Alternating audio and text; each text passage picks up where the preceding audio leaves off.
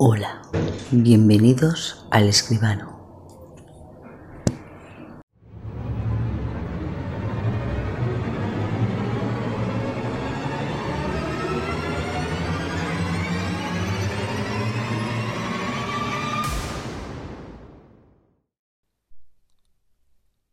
La tercera dimensión, caso práctico.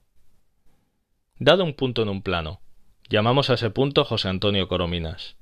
José Antonio Corominas es un niño aplicado, que ha heredado cierto aire de besugo de su padre, el conserje José Antonio, también llamado el conserje Cuatro Ojos en el Colegio de los Padres Escolapios. Hoy es el primer día que el niño José Antonio va solo a la iglesia.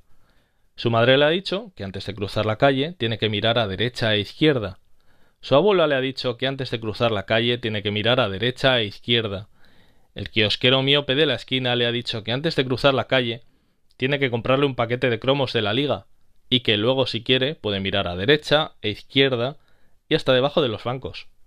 José Antonio es un niño obediente, con el pelo repeinado y los cromos asomándole del bolsillo. Cuando va a cruzar la calle, mira hacia la derecha, mira hacia la izquierda y le cae un tiesto en la cabeza.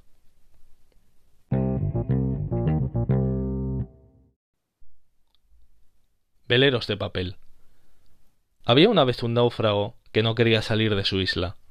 Cuando una goleta recalaba en la costa, él solo pedía algunas botellas vacías y las hojas que ya no empleasen. Si un grumete curioso le preguntaba que por qué no quería embarcarse, volver a Venecia o a Roma, él se encogía de hombros como pidiendo paciencia con un viejo chiflado, y le hablaba de un babuino que vio una vez en una taberna, sentado en un rincón sobre una barrica. Un mono curioso, tocado con un fez lleno de parches, que fumaban una pipa de caña como si no hubiera otra cosa mejor en el mundo. Hacía anillos y nubes de humo, y los observaba flotar y desvanecerse, mientras su amo bebía y lanzaba los dados. Yo, mío caro piratucho, me dedico a escribir lo que voy discurriendo. Sonreía, trazando formas caprichosas con la punta de un palo en la arena. Lleno el papel de tachones, lo emborrono de espirales y garabatos, ¿Has visto el vuelo de una libélula? ¿O los saltitos que dan las urracas? Luego lo doblo en forma de barco y lo suelto en el mar. Los marineros volvían a bordo, y mientras partían, él les decía adiós con la mano. Addio, filioli, tanti saluti. Y seguía haciéndolo hasta que la última bandera blanca y negra, o azul y dorada, ondeaba más allá del horizonte, siempre con la misma sonrisa radiante. Vivo sin tener que vestirme. Tengo fruta, agua dulce.